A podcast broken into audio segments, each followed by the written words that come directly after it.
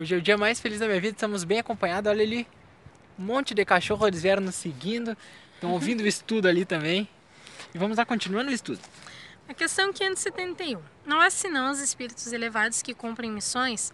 A resposta é que a importância da missão está em relação com a capacidade e elevação do espírito. Dentro da questão 572 tem outra questão, que é a missão pode ser pedida por vários espíritos? Aí diz que sim, há vários candidatos, mas nem todos são aceitos né, Jesus, né, Deus, sempre comenta né, que não há uma cruz maior do que você possa carregar. Então uma missão grande, ela não, ela vai ser confiada àquele espírito que tem maior capacidade, né? Eu sempre digo, imagina o Divaldo, Chico Xavier para eles reencarnarem, não é simplesmente que nem o Ismael ali que a missão dele é, sei lá, escrever umas musiquinhas e tal, gravar uns vídeos assim. Não, a missão assim muito maior, então requer muito mais, né? Eu imagino que pro Chico Xavier vir não, não era só ele.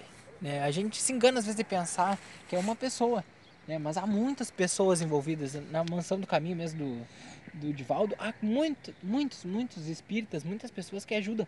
Então, quando ele provavelmente reencarnou, ele estava se organizando, não foi simplesmente, não, semana que vem ele reencarnou. Não, tinha que buscar outras pessoas, ah, é. uma outra pessoa. Ah, digamos, precisa de alguém que tenha, que saiba lidar com dinheiro, um tesoureiro, precisa de não sei o quê. Todo mundo reencarnou, deu um trabalho, né? Um trabalho muito maior. Que nem um dia numa palestra do, do Divaldo, eu não lembro qual que era, que ele falando assim, do que a Terra ela tem poder para ocupar 20 bilhões, eu acho, de pessoas. De pessoas. É. E ele falando assim, ó. Então, quando vocês estiverem reencarnados, aproveitem, porque a fila para reencarnar tá enorme. É enorme. Imagina, é, e aí cada vez, dependendo da complexidade do trabalho, vai se exigir um espírito, né? Por isso ele que fala, tem filas, mas todos querem uma missão, mas só aquele que estiver mais preparado que vai. É. A questão 574. Qual pode ser a missão das pessoas voluntariamente inúteis sobre a Terra? Seu castigo começa frequentemente desde este mundo, pelo tédio, pelo desgosto pela vida. É, a gente até falou no, no vídeo anterior né, sobre isso, das pessoas que não fazem nada, que não ajudam o próximo. E a gente vê que às vezes muitas pessoas se queixam, né, que... Ou se não são muito arrogantes e acabam perdendo hum. todo mundo que tem por perto também. É, e correm as pessoas, aí a pessoa fala, ah, sou solitária, ninguém gosta de mim, ou então, ah, todo mundo é interesseiro, ou não sei o quê. E aí a pessoa perde, às vezes, aquele gosto pela vida. E aí você pensa, ah, é que nem o Edvaldo fala, né? Quem é, é solidário nunca é solitário. Né? Só trocar uma letrinha, yeah. mas faz diferença. Então, às vezes você. A às pessoa... vezes tu nem sabe, mas tu tá recebendo aquele agradecimento por ter levado um sacolão pra alguém em oração, tu tá recebendo. Uma ajuda aquele, é. Aquele agradecimento. E aí a gente vê que, né, muitas coisas simples às vezes. E que nem eu digo, muitas pessoas ricas, gente, que cometem suicídio, né? As pessoas que têm tudo tem tudo, tem é. tudo, são às vezes milionárias.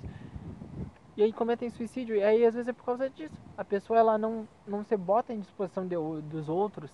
Né? E aí a vida perde um pouco o sentido. Porque senão a gente pensa assim, não, o sentido da vida é acumular riqueza. Mas muitas pessoas que são ricas é, acabam cometendo não suicídio. Dizer só riqueza em dinheiro, né? tem várias riqueza de valor. A maior riqueza que a gente pode receber, segundo os espíritos, é o trabalho, né? Que a gente pode ajudar trabalho digno de poder ajudar o próximo. Bom, a questão 576. Os homens que têm uma missão. A resposta é que tem uma missão, mas frequentemente a ignoram. Uhum. Se ele tem a missão, ele vem com uma vaga lembrança quando ele nasce, né? Do que que ele mais ou menos tem que fazer. Ou mas... ele se sente muito atraído por aquilo também, uhum. né? E a gente vê que, que é muitos filmes, né? Que tem filmes das histórias, é interessante a gente conhecer sobre os Santos, né? Ah, é, A gente bom. até viu Tem na Amazon. Tem na Amazon, vimos vários filmes que às vezes ele tem muito aquela legal. missão, né? Ele sabe que tem.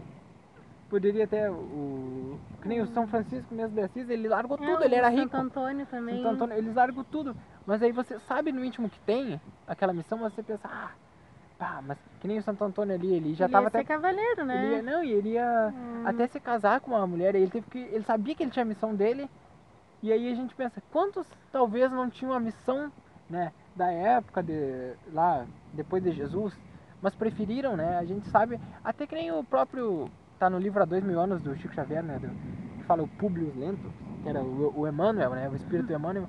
Jesus chega para ele e fala assim: "Larga tudo e me segue". E aí ele assim: "Ah, mas é que eu não posso porque eu tenho meu serviço como senador e não sei o quê". Então às vezes a gente tem a missão, você recebe aquele chamado, tá ali no seu íntimo ah, mas eu acho que eu tinha que, digamos, ajudar as pessoas lá no orfanato e ir no orfanato cantar uma música, conversar, né? Levar um sanduíche. Aí você pensa, ah, não, mas semana que vem eu vou. Aí E depois passa um mês, e aí depois vai indo aquilo. Você tem aquilo ali, mas você adormece, né? Vamos lá, estudo. A questão 577. Quando o homem faz uma coisa útil, é sempre em virtude de uma missão anterior e predestinada ou pode receber uma missão não prevista? A resposta é que tudo que um homem faz não é o resultado de uma missão predestinada. Ele é frequentemente instrumento do qual um espírito que serve para executar uma coisa que crê útil. Por exemplo, um espírito julga que seria bom escrever um livro que, que ele mesmo faria se estivesse encarnado. Ele toma o escritor mais apto a compreender seu pensamento e executá-lo. Ele dá a ideia e o dirige na execução. Assim, esse homem não veio sobre a terra com a missão de fazer essa obra. Ocorre o mesmo com certos trabalhos de arte ou descoberta. É necessário dizer ainda que, durante o sono do corpo, o espírito encarnado se comunica diretamente com o espírito errante e que eles se entendem sobre a execução. É isso, nada mais a declarar, tá? tá bem explicadinho já. É isso, um grande abraço, fiquem com Deus.